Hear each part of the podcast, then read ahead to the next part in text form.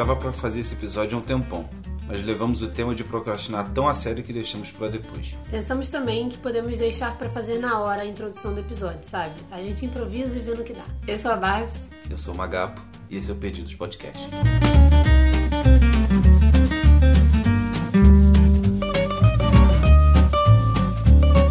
Definição de procrastinação no dicionário: deixar para depois, adiar, postergar. É uma palavra inteligente, bonita para poder falar que eu não tô com preguiça para fazer agora? Sim. Para conversar, eu achei essa palavra muito difícil de falar. Procrastinação.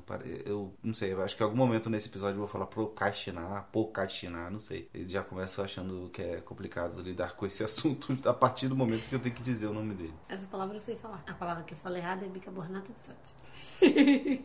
Para começar, a gente tem que deixar claro que todo mundo é procrastinador. Seja lá as referências que você tem na sua vida de gente muito foda, organizada, ídolos, artistas, músicos, sei lá, escritores. Tem muita gente que tem uma tendência natural a procrastinar mais. Até a pessoa que ensina você a não procrastinar já procrastinou alguma vez na vida e continua procrastinando. Exato. Eu acho que a chave de tudo, na verdade, a chave de vários problemas desses que a gente vai conversando aqui, é o quanto que você tem ciência sobre a maneira como aquilo ocorre na sua vida, né? Seja, a gente está falando hoje aqui de procrastinação, mas a gente também poderia estar tá falando de ansiedade, raiva, de ciúmes, de qualquer uma dessas coisas. Todo mundo, em algum momento da sua vida, tem um desses sentimentos se manifestando mais, né? Algumas pessoas se manifestam mais vezes ao longo da vida. E essa é a diferença. Mas o fato é que ele, ele ocorre né? Tem hora que a gente começa a fazer um projeto, que a gente se empolga muito, a gente vem. Aquela expressão fogo de palha, né? Muito verdadeira, assim. Você, você acende, faz aquele fogaréu enorme. Às vezes você anuncia o projeto para as pessoas, para os amigos, você anuncia no, no, Instagram, nas redes sociais. Ah, a partir de agora eu vou ser assim, não sei o quê, blá blá blá. Quem nunca teve um blog tinha uma certa constância e eu parou de fazer blog. E um dos últimos posts do blog provavelmente é: Galera, agora eu voltei de vez, hein? Esse é o clássico do clássico do Esse clássico. é o clássico, cara. Eu já me toco hoje em dia. Se, eu, se o meu post pra alguma rede social que eu tô parado, sei lá, é agora eu vou voltar de vez, a probabilidade daquele seu último post é bem grande. Então eu não falo, não anuncio mais nada. A coisa que eu mais procrastinei na minha vida foi o meu TCC. Porque eu virei e falei assim: as pessoas normais têm seis meses para fazer o TCC. Eu vou fazer o quê? Vou começar um ano antes. O que aconteceu? Duas semanas antes de entregar o TCC, eu não tinha metade escrita. Mentira, eu tinha uma finalização já. Mas mais ou menos um mês, assim, eu comecei a, a dar metade pro final, digamos assim, a, a concluir. E aí eu chutei o balde, falei, foda-se, não tirei uma nota boa e é isso. Mas eu já sabia dentro de mim também que não era arquitetura que eu queria seguir, né? Então, chutar o balde foi só uma, um reforço pra mim. Mas foi a coisa que eu mais procrastinei na minha vida. Eu comecei literalmente um ano antes. E detalhe, eu comecei a fazer um ano antes, porque um ano e seis meses antes eu já estava pesquisando as coisas.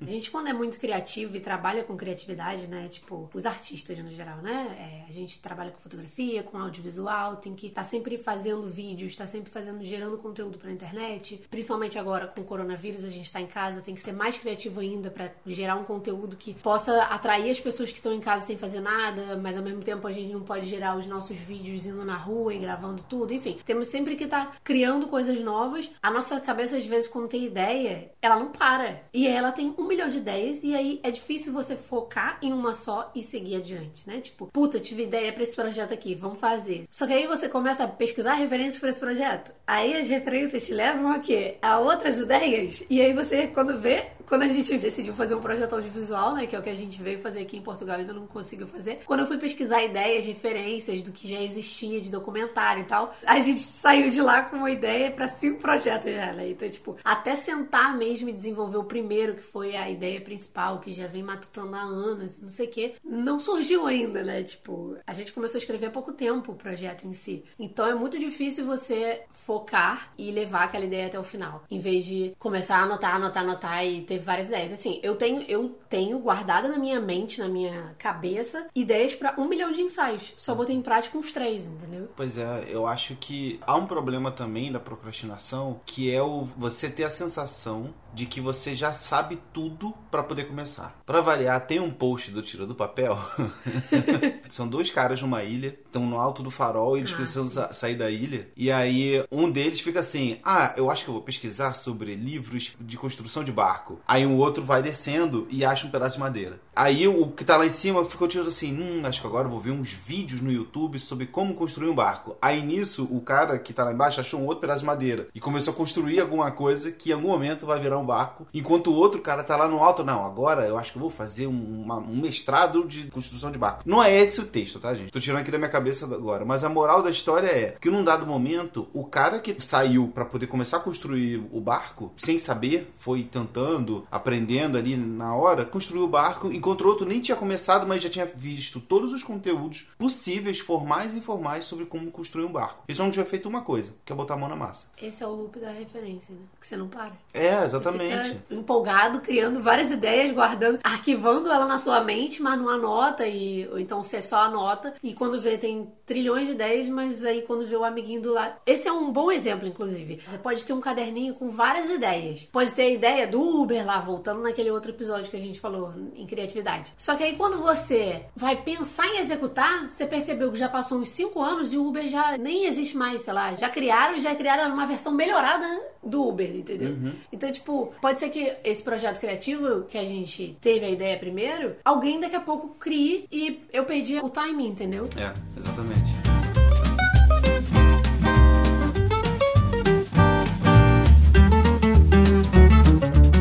Já falou, né, de, de, inspiração e tudo mais, que uma inspiração às vezes ela pode ser uma coisa muito comum. As pessoas assistem muitas coisas semelhantes, né? É, filmes, músicas. No mundo globalizado, informatizado como a gente vive hoje, não tem tanta originalidade a não ser que você comece a, a compor certas coisas. Minha opinião crítica sobre isso. Então é natural que você tenha uma ideia que alguns milhares de outras pessoas também tiveram, porque consomem as mesmas coisas. Ah, vídeos de fotografia fotografia, gosta de cinematografia, escuta umas músicas assim. Tem milhões de pessoas com esse mesmo perfil no mundo todo, sabe? Então é natural que em algum momento as sinapses do cérebro de algumas dessas pessoas, de um percentual pequeno, ela trabalhe de uma maneira tipo, hum, acho que tem um problema aqui que eu posso dar essa solução. E aí tem a, o, o, que seria uma ideia muito semelhante, né, ao mesmo tempo. E aí uma, uma dessas pessoas, normalmente a gente, não executa, não leva aquilo para frente e outra pessoa consegue consegue executar, consegue trabalhar aquilo de uma maneira, mesmo que seja arcaica, mesmo que seja mais simplória do que ela tinha pensado, né, do que tinha na cabeça dela. Ela começou a construir alguma coisa e de repente aquela ideia dela vira um sucesso. E você pensa, você vê, nossa, eu tinha tido exatamente essa ideia, eu não fiz atrás, sabe? Então assim, de um lado, nós não somos tão originais assim, a ponto de você ter uma ideia super, super incrível, super life changer, sabe? Que, que vai mudar, original, que vai mudar o curso do mundo. Isso é um um milhão, né? É, o que vai fazer diferença mesmo não é a ideia que você está tendo, é a sua capacidade de executar ela. Uhum. E aí leva a gente para aquele clássico ditado que feito é melhor do que perfeito. Que é o quê? O MVP.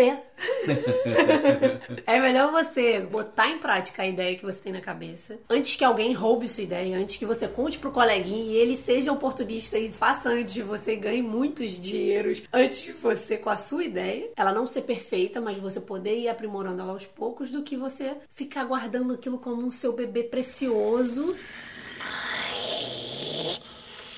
Precious seu, seu diamante, sua ideia mais foda da vida, mas nunca botar em prática e alguém roubar. E... Mesmo que alguém publique essa ideia antes de você, execute essa ideia antes de você e não tenha sucesso, pelo menos aquela pessoa foi lá e fez. Ela tem a chance de ouvir os feedbacks das pessoas e refazer. Ou então ela tem a chance para que você se aproxime daquilo ali, pegue aquilo e faça do jeito que você imaginou. Só não, não deixa ser um plágio, né?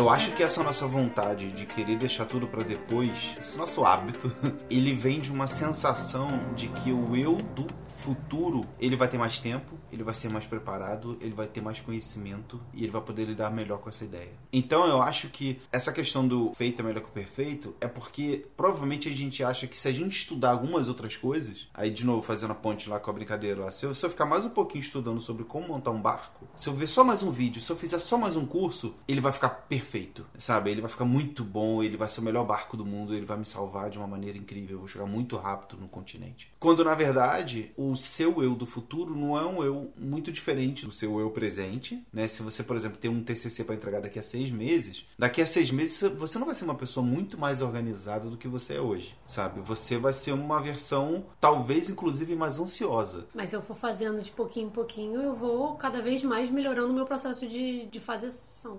É, mas a questão do também de fazer pouquinho em pouquinho é o que todo mundo também toma dessa, dessa decisão. E a chave para mim, com relação à, à procrastinação, é um, você priorizar as coisas que você tem que fazer. E dois, você dizer não para as coisas que você não pode fazer agora, porque você tem prioridade. Sabe? São esses dois comportamentos, essas duas decisões que fazem com que você se sinta menos procrastinador. Porque você sendo uma pessoa com prioridade e sendo uma pessoa que vai dizer não ou não agora para outras coisas, a probabilidade de você ir até o fim com aquele projeto ela, ela é grande, entendeu? Então é muito mais sobre você organizar as suas prioridades em cada momento da sua vida, que elas podem se mudar, e menos sobre você ter uma pretensão de que vai virar uma super pessoa da noite pro dia, daqui a seis meses, daqui a um ano, e vai poder lidar melhor com essa informação. E tem a questão também que você se expõe. Você fica muito exposto quando você publica algo que não está perfeito para você. Porque todo mundo quer publicar algo, quer fazer algo. Publicar no sentido, eu falo pra gente, né? Que a gente está trazendo isso pro nosso trabalho. Mas todo mundo precisa fazer algo, lidar com algo, dependendo do que for. Você tem que se expor para mostrar isso ao mundo, para fazer, para responder alguém, etc. Você se expõe e às vezes aquilo você não tá muito seguro daquilo ainda. Você não tem certeza. Só que vou dar o um exemplo de publicar. Você não tá certo daquilo. Você, as pessoas quando vão publicar alguma coisa, um livro, um filme,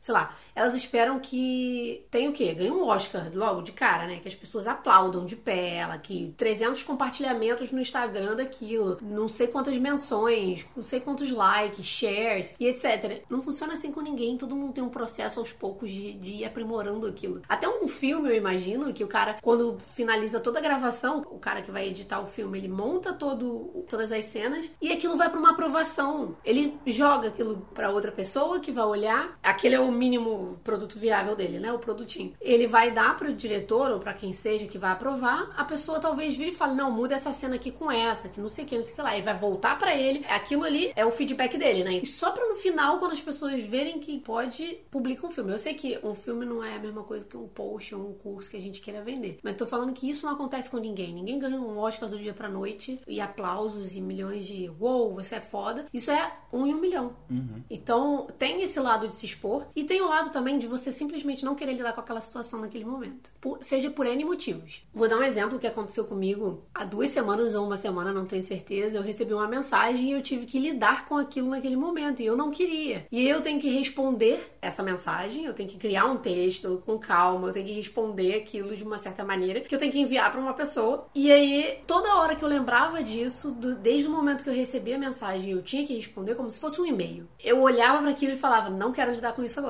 Não quero lidar. Às vezes eu esqueci, às vezes quando eu lembrava eu falava: putz, tá, de tarde eu vejo isso, nunca vi. Então hoje eu fui, sentei, escrevi e vou enviar. Ainda não enviei, mas vou enviar.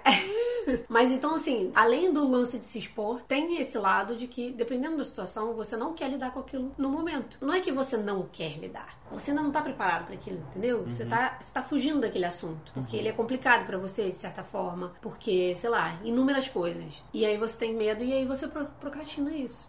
A procrastinação, para mim, é um tema que é tão sensível que, inclusive, eu acredito que seja até uma qualidade em alguns momentos, sabe? Como esse que você falou, você deixou para lidar com essa informação num dado momento. Então você não, é, você não procrastinou, você priorizou para a hora certa. Porque dependendo, eu posso estar de cabeça quente. De cabeça exatamente, fria. exatamente. Procrastinar, às vezes, me impede de ser impulsivo de lidar com uma situação de uma maneira que eu ainda não considerei todos os cenários para poder fazer aquilo acontecer de uma maneira resolutiva. Por exemplo, quando a gente estava lá na Itália e eu sujei a parede de vinho e a gente não conseguiu limpar, então a gente teria que falar pro, pro dono do Airbnb que a gente já não tinha, não estava tendo um bom relacionamento com ele, que eu tinha sujado a parede, que precisaria pintar, que eu teria que assumir um custo. Na hora que aconteceu, a gente não decidiu não ligar para ele, não avisar a ele, dormir. Você tinha uma terapia no dia seguinte, a terapia ajudou a achar uma solução e aí a gente escrevia um texto para poder lidar com isso e mandamos a mensagem para ele e foi tudo resolvido no final das contas. Então, procrastinar também serve para você poder ter uma decisão melhor, né? Você ter uma atitude no melhor momento. O problema que, que aí eu acho que vira a tal da procrastinação é quando aquilo passa do tempo razoável da resposta. Por exemplo, eu avisar o cara no último dia de hospedagem, ou no dia, ou não avisar.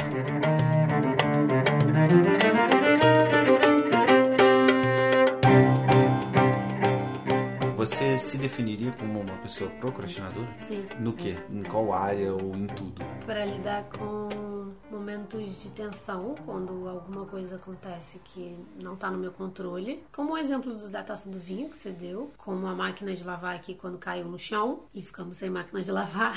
Mas essa não foi culpa nossa. Sim. Nesses momentos, assim, de, de ter que lidar com algo pessoal, emocional, que envolve coisas que eu não quero abrir, tocar no assunto. E principalmente coisas tipo um TCC, ou então, tipo, esse mesmo projeto audiovisual que a gente tem que escrever, porque quando, assim, eu me empolgo para fazer, mas quando você para e pensa, putz, mas se eu precisar vender um projeto audiovisual para uma produtora ou para uma Netflix da vida, eu tenho que ter tudo muito claro, tem que estar tá escrito. Não é simplesmente ter pronto, beleza, para Netflix é o produto final que importa para eles. Eles vão querer olhar e vão ver. No caso, eles provavelmente devem pedir um resumo, né, do que é, e aí vão assistir um episódio piloto e vão, vão ver se tá bom ou não para eles. Mas para você, por exemplo, se associar a alguém, se a gente fosse se associar uma produtora, se a gente fosse associar, sei lá, inúmera produção cultural e etc, não sei o que, a gente precisa ter muito bem definido para poder levar isso para as pessoas, né? Tem que escrever um projeto. Enfim, tem todo. Imagina se a gente fosse escrever um filme agora, a gente não pode sair gravando. Tem que escrever o roteiro, tem que escrever as falas, tem que escrever tudo. Olha a preguiça que isso dá. Não é mais fácil virar e falar, fala isso fulano. Não é mais fácil. Uhum. Esse tipo de coisa eu procrastino muito. Mas o, o, o que me ajuda, ajuda? Por exemplo, a, deixar de procrastinar certas coisas é ter um, um deadline. Porque, por exemplo, a gente precisa editar podcast para toda quinta-feira ter um podcast. Aí eu tenho o prazo de quinta-feira, sempre é o meu deadline. Então, se chegar na segunda e eu ainda não tenho nada gravado, na segunda é meu limite para gravar para poder ter dois dias para editar. Essa é uma tarefa que eu não procrastino porque tem prazo. O nosso blog a gente procrastinou porque não tinha um prazo definido. Ninguém tava pagando a gente pra coisar. a gente investiu um dinheiro e até agora não foi. Já passou quase um ano hum. que a gente começou a investir nisso e ainda não, não lançou. Coisas que têm prazo me fazem não procrastinar. Mas depende do prazo também. O TCC tinha um prazo, mas eu comecei um ano antes, porra. Um prazo de um ano você vai deixar pra última hora, com certeza. Ainda mais uma coisa que eu não quero fazer. Coisas que eu não quero fazer também, eu procrastino. Coisas que eu não quero lidar. Eu vi um alguém falando eu não sei se foi faculdade ou pós, não sei, que tinha um, um TCC para poder fazer e tinha que entregar toda semana ou todo mês uhum. um pedaço. Então, tipo, aqui você manda a introdução, aqui agora você manda E vai tirando ponto, né? Porque senão não adianta nada. É, é tipo, compõe, entendeu? Aí no final você pode, você é devolvido o arquivo para você poder fazer os últimos ajustes e entregar um final, entendeu? Que vai, obviamente, compor uma nota maior e tal, mas você só entregando o final você não é o suficiente para você passar. Mesmo que você tire 10 nesse, nesse final, entendeu? Isso teria me ajudado no TCC, porque para mim funcionou da maneira que era um TCC que eu só podia fazer sozinha. Eu escolhi fazer o teórico. Essa entrega semanal era em forma de reunião com a minha orientadora. Se eu virasse para ela e falar, ó, oh, não fui produtiva nessa uhum. semana, anotei hoje aqui o que eu posso fazer e é isso. Era isso. Ela não me tirava ponta, ela me dava bronca, mas era isso, passou. Na semana que vem ela me mandava entregar dobrado. Se eu não entregasse dobrado, pelo menos eu mostrava uhum. que eu uhum. tinha caminhado até lá. Então assim, não valia ponto, sabe? Então não me dava gás para continuar fazendo. Eu não me considero um cara procrastinador, mas eu me considero um cara que aceita muito projeto às vezes de uma vez só. Eu acumulo muita coisa, muita tarefa, muita atividade para poder fazer. E aí eu sem querer acabo deixando algumas coisas de lado. Então, o que eu tento fazer é justamente focar numa melhor priorização. E hoje em dia eu tenho tentado buscar delegar algumas coisas. Ou simplesmente dizer não. Né? Se alguém me aparece às vezes com um projeto bacana pra caramba e tal, pô, legal, é o tipo de coisa que eu gostaria de participar. Mas não é o meu momento, eu não tento fingir que vai dar, entendeu? Eu prefiro aceitar e dizer, cara, não dá, não dá e é isso. E aí se eu tiver alguém para poder indicar, ou se puder contratar uma pessoa para poder fazer alguma coisa no meu lugar, eu faço. Mas se não, a melhor coisa é fazer somente o que eu tenho conta, assim. O meu trabalho, desde a época que eu era consultor, ele era interessante porque eu estava sempre trocando de projeto. Então eu não ficava muito entediado. Porque no máximo, o meu projeto mais longo foi um projeto de um ano. Mas mesmo nesse projeto de um ano, a gente tinha várias coisas que a gente tinha que entregar todo mês. Era sempre aquela dinâmica de ter que entregar, porque aquilo estava dentro do contrato, bababá, bababá. E depois que eu fui trabalhar numa empresa, o meu chefe falou assim, cara, não fique ocupando 100% do seu tempo. Você precisa ter um tempo ocioso, porque eu preciso que você esteja disposto com tempo para poder resolver algum problema urgente que possa surgir, se ocupando, estudando, buscando referências com calma de outras coisas, coisas que a gente não faz quando está muito ocupado. Você não ficar lendo artigo de como uma empresa resolveu o problema quando você tem mil coisas para fazer, sabe? Você só foca nas suas tarefas. Então, se você tiver que fazer alguma coisa, você delegue, contrate alguém, você tem orçamento para isso, você contrata alguém, a pessoa faz com você, você continua com o tempo livre e você fica ali com o papel de gerenciador. Isso para mim me deu uma clareza, me deu uma liberdade para poder ser mais maduro mesmo mesmo com as tarefas que eu tinha que fazer. Então eu não me considero um procrastinador. Tanto que quando eu tô vendo que eu tô deixando alguma coisa de lado, aí eu tento entender por quê. E normalmente é porque eu não quero mais fazer aquilo. Também é um sinal, né? Uma, uma certa maneira, esse processo de autoconhecimento ele me ajuda nesse ponto de, de saber que se eu estou procrastinando, estou deixando alguma atividade, algum projeto, alguma rotina para depois, é porque aquilo não está importando para mim. Se não importa, eu tenho que eliminar. Tem uma filosofia que vem do livro que eu ainda não li, que é Get Things Done, ter as coisas feitas, ou a arte de ir até o fim, que é justamente sobre isso, né? Sobre você começar e terminar alguma coisa. Então, todos os dias a gente tem uma certa prioridade sobre qual que é o foco do dia, a gente tenta alinhar entre a gente, a gente não é tenta, né? A gente busca alinhar entre a gente. E a gente gosta de ter alguma coisa finalizada, né? Então, tipo, ah, a gente gravou um podcast, a gente lançou um post novo, a gente conseguiu fazer não sei o que, Fiz, fizemos uma reunião, que era uma reunião que estava atrasada, sabe? Então, esse tipo de coisa, essa, essa sensação de que as coisas estão sendo feitas é algo importante. E isso me dá produtividade. Buscar isso me dá produtividade. Então, eu consigo ser mais realista. Eu comecei a editar um vídeo hoje. Eu não termino um vídeo nosso em um dia. Tem muita coisa para se fazer. Inclusive, é por isso que os nossos vídeos eu não consigo fazer eles semanalmente que é muita coisa. Então eu preciso ter alguma coisa ali para Se hoje eu terminar uma edição bruta, minimamente bruta, já tá bom, que amanhã eu faço ajustes de som, a Bárbara faz a colorização e, e aí a gente finaliza com as artes gráficas e pronto, acabou o vídeo. Mas se eu não conseguir nem fazer isso, aí eu preciso entender o que que houve. Será que o vídeo demorou demais ou eu fiquei muito tempo assistindo La Casa de Papel na hora do lanche, entendeu? Então são coisas que a gente vai tendo que lidar e você ter a sensação de que você precisa ter resultados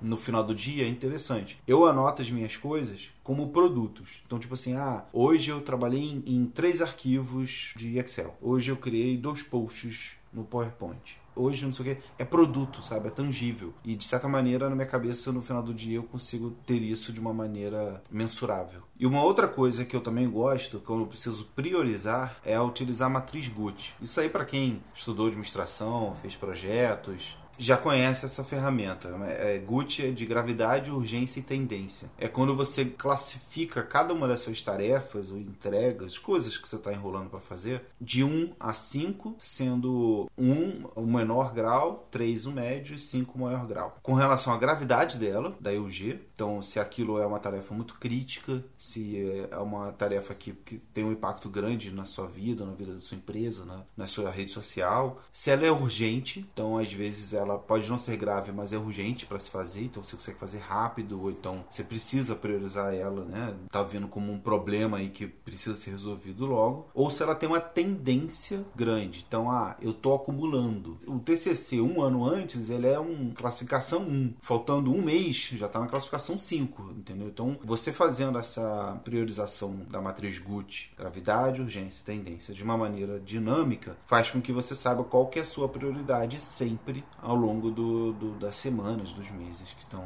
que por vir. Uma coisa que eu imagino que ajude é na hora de você anotar, por exemplo, as suas prioridades do dia. Quando eu vou anotar, tem vezes que eu não anoto como sendo prioridade. Eu anoto tudo que eu quero fazer naquele dia do que eu tenho ou quero fazer naquele dia. E aí, quando eu vejo, tem 20 tarefas que eu tenho que riscar. Quando eu podia simplesmente listar três mais importantes que eu tenho que cumprir aquele dia. Se eu cumprir aquelas três, eu posso fazer o que eu quiser durante o resto do dia. Pois e é. aí, quando eu vejo 20, eu falo, putz, que, que daqui é melhor? Eu não boto nem por ordem de, de prioridade, entendeu? Uhum. Boto aleatoriamente conforme eu vou me lembrando. E aí, quando você transforma essas 20 só em três prioridades, é mais fácil de você não procrastinar no dia. Você sabe exatamente o que você tem pra fazer naquele dia, de dar check.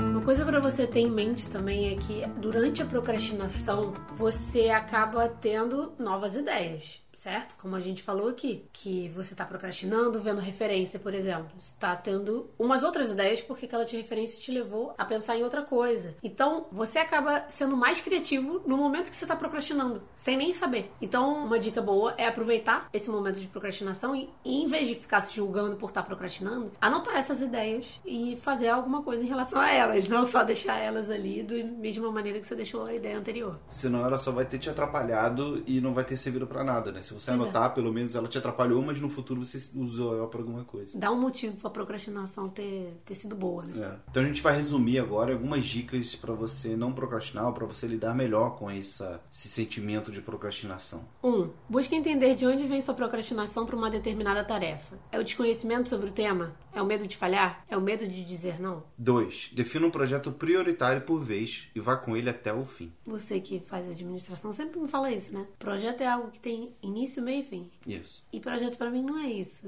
É, no caso da, da fotografia, para mim, entendeu? Quando eu crio um projeto autoral, não necessariamente ele vai ter um fim. Ele fica em aberto. Se um dia eu quiser fotografar outras pessoas dentro desse tema, eu vou fotografar. Eu fico sendo preciosista na, na definição de projeto, né? Projeto, por ser algo temporário, ele teria que ter um fim. Você pode até abandonar ele e nunca mais fotografar, mas ele teve um fim. Ele tem que ter um objetivo, pelo menos. Você tem razão. 3. Defina dias da semana para cada tema, caso você seja que nem a gente que precisa criar coisas diferentes por dia. A gente já falou sobre isso, acho que no episódio 7, sobre rotina e organização, organização e rotina, sei lá qual ordem. A gente tinha uma certa dificuldade para organizar o que, que a gente faria durante a semana em relação ao nosso trabalho, porque a gente se divide entre fotos, vídeos, podcast, blog, são um milhão de coisas e na hora de focar a gente não consegue focar em um. Então acabou que a gente aprendeu a definir que cada dia da semana é para priorizar em um determinado tema, né? 4. Saiba dizer não é muito crítico, é difícil. Eu, eu sou o cara que eu tenho dificuldade para dizer não para as pessoas, porque eu sempre quero ajudar, eu sempre acho que dá para ajudar. Mas é, é, é, isso, assim, uma hora você vai vai pifar, sabe? Alguma coisa vai, vai começar a ficar comprometido, seja sua cabeça, seja até mesmo seu trabalho, sua qualidade vai cair, ou a sua produtividade, você não vai conseguir entregar tanto na mesma época. Então, dizer não é um processo, é natural e é importante também, até mesmo para a pessoa que está pedindo alguma coisa, porque ela sabe que ela tem que buscar outra. Se você disser sim para um projeto, vocês estão atolado, aquela pessoa ela também foi comprometida, sabe? Ela podia ter buscado outra pessoa, ela podia ter tentado outra coisa, ou ela também ela podia ter dito não pro projeto dela. Ela viu, ah, agora não tem como, agora não tem ninguém para me ajudar. Ok, não é minha prioridade, entendeu? Então, ou você muda essa prioridade e aquilo vira nova prioridade, ou você diz não. Se você for muito bem organizado, você consegue observar para ver se você consegue pegar mais um projeto, se você dá conta de fazer mais um trabalho ou não. Inclusive, a gente estava lendo no livro do Amuri, que a gente já falou sobre dinheiro, né, nos episódios passados, mas que dependendo da maneira como você ganha dinheiro, a melhor coisa que você tem que fazer não é pegar mais projetos, é entregar mais rápido. Né? Quando você começa a entregar mais rápido, ser mais eficiente para poder gerar caixa, você consegue encaixar um novo projeto ou você consegue cobrar mais por isso. Então aí você consegue ter mais espaço na sua agenda. Então se de repente antes você ganhava, sei lá, como assistente administrativo, dois mil reais, pode ser que você trabalhando remotamente você consiga ter uma agenda tão bem organizada de dar suporte aos clientes, de ser rápido nas suas demandas, que esses dois mil reais você pode fazer uma semana e um dia, entendeu? E, e os outros dias não necessariamente você está trabalhando, você está fazendo outra coisa, está assistindo série, está na praia, está fazendo o que você quiser. 5. Saiba delegar tarefas. Se você percebeu que não dá para pegar aquele trabalho, contrata alguém para fazer aquele trabalho para você, ou então indica outra pessoa, ou se você perceber que algo que você precisa fazer pro seu próprio trabalho, que você já pegou, você não tá dando conta de terminar aquilo, delega a tarefa, contrata alguém para finalizar aquilo para você. 6. Saiba pedir ajuda. Que é um outro ponto também, né? Muitas vezes as pessoas que procrastinam, elas. Por isso que eu acho que tem uma relação com orgulho, essa questão de procrastinação, porque elas também não pedem ajuda. Elas não dizem que não tá dando. Quando percebem, obviamente, né? Aqui a gente tá falando de um nível onde você consegue perceber que você tá, tá enrolando muito para poder entregar alguma coisa. Você dá um jeitinho. É. E aí, quando você pede ajuda, ou pelo menos passa um status para alguém, é interessante para você ter alguém para poder compartilhar, né? Tipo, às vezes a pessoa fala assim, cara, acho que você tá indo por um caminho muito trabalhoso sabe? Esse projeto que você, essa tarefa que você está fazendo, seria mais simples se você só entregasse isso, isso, isso. Não foi isso que a pessoa pediu? Aí você, tipo, caraca, é verdade. Sabe? Quantas vezes na minha vida eu passei por isso? Eu recebo uma demanda, eu começo a trabalhar nessa demanda, eu acho que ela vai ficando maior, maior, maior, eu não percebo isso, mas aí quando alguém me dá um toque, tipo, cara, por que você está trabalhando tanto nisso aí? Ou então quando eu peço ajuda, e aí eu percebo que eu, na verdade, eu extrapolei na, na, no escopo do negócio, sabe? E agora virou uma, um, um monstro quando na verdade era para ser um monstrinho. 7. Aceite que talvez você esteja adiando demais alguma coisa porque aquilo não tem prioridade para você. Logo, deixe estacionado para quando você estiver inspirado. Esse projeto audiovisual que a gente tanto falou aqui, eu criei ele uns dois anos atrás. Cheguei a fazer uma gravação dele com a minha prima e não deu certo. No caso, para mim deu certo, mas ela tinha me pedido para não publicar, então foi tudo por água abaixo. Então acabou que eu achei que eu tinha tomado o primeiro passo, mas andei para trás de novo quando eu não pude publicar. Baixou o meu grau de empolgação com o projeto e eu acabei deixando ele estacionado, mas foi bom porque depois de dois anos eu conversando com você, a gente matutou a ideia e melhorou muito mais ela. E hoje eu vejo muito mais sentido em criar ela. Eu vejo que virou uma ideia com mais sentido do que antigamente era entendeu? E mais comercial também. Pois é. Então, de, dependendo do que for, não é tão ruim você procrastinar algo. Simplesmente você não vai procrastinar, você vai virar e falar: no momento, isso aqui não é importante para mim, eu vou deixar estacionado. Se um dia eu puder revisitar isso e ver que eu consigo ter algo muito melhor ali, você percebe que aquilo ali não é importante no momento. Então a gente rolou muito para fazer esse episódio. a gente já tinha tido essa ideia dele há um tempão, mas a gente esperou pra última hora para poder ter um bom conteúdo, ter uma boa experiência. Brincadeira, é, mas acho que esse assunto assunto é um assunto interessante para a gente poder lidar com ele com uma certa maturidade. Então a gente falou, deu aqui algumas dicas de como lidar com a procrastinação, mas também espero que tenha ficado claro que não tem problema nenhum você procrastinar alguma coisa, desde que aquilo obviamente não te faça mal, né? Então você também tirar proveito da, dessa fase de procrastinação para poder anotar as ideias, para poder, enfim, viajando um pouco nesse desenvolvimento, tá ok, tá tudo bem. O problema é sempre com relação à cobrança que a gente faz a nós mesmos para poder dar conta de tudo ao mesmo tempo, sabe? Essa necessidade de sermos todos super-homens e mulheres maravilhas não, não é real, sabe? Não, não, faz sentido na vida real. Então, que a sua procrastinação ela seja muito produtiva, que você se dê muito bem com ela e qualquer coisa conta com a gente. Até o próximo episódio. Tchau. Tchau. Ah, não vou editar isso agora não. Só semana que vem.